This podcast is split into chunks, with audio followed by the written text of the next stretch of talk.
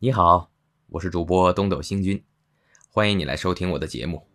今天继续为大家演播鲁迅先生的散文集《热风》，请您收听《热风》六十二。现在对于文艺的批评日渐其多了，是好现象；然而批评日渐其怪了，是坏现象，愈多反而愈坏。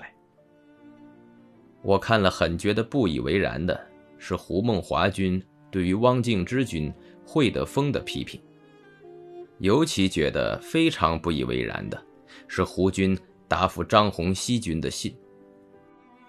一，胡军因为惠德峰里有一句“一步一回头，嫖我意中人”，便可以和《金瓶梅》一样的罪，这是锻炼周纳的。《金瓶梅》卷首诚然有“意中人”三个字，但不能因为有三个字相同，便说这书和那书是一模一样。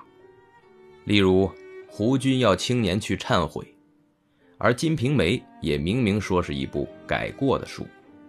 若因这一点意思耦合，而说胡军的主张也等于《金瓶梅》，我实在没有这样的粗心和大胆。我以为。中国之所谓道德家的神经，自古以来未免过敏而又过敏了。看见一句意中人，便即想到《金瓶梅》；看见一个婊子，便即穿着到别的事情上去了。然而，一切青年的心，却未必都如此不敬。倘经如此不敬，则即使授受不亲，后来也就会剽，以至于。瓢以上的等等事，那时便是一部《礼记》，也即等于《金瓶梅》了，又何有于会的风？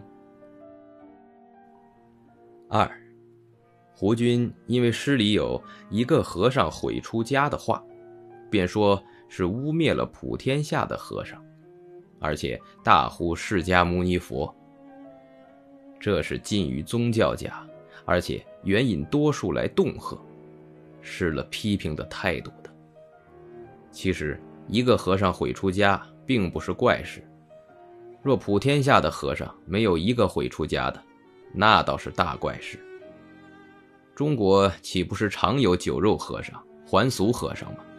非毁出家而何？倘说那些是坏和尚，那则失礼的便是坏和尚之一。又何至污蔑了普天下的和尚呢？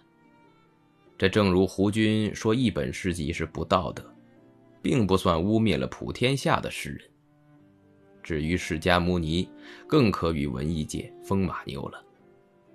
据他老先生的教训，则作诗便犯了奇与戒，无论道德或不道德，都不免受些孽报，可怕的很的。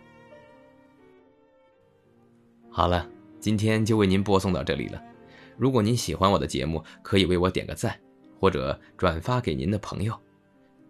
感谢您的收听和支持，我们下期再会。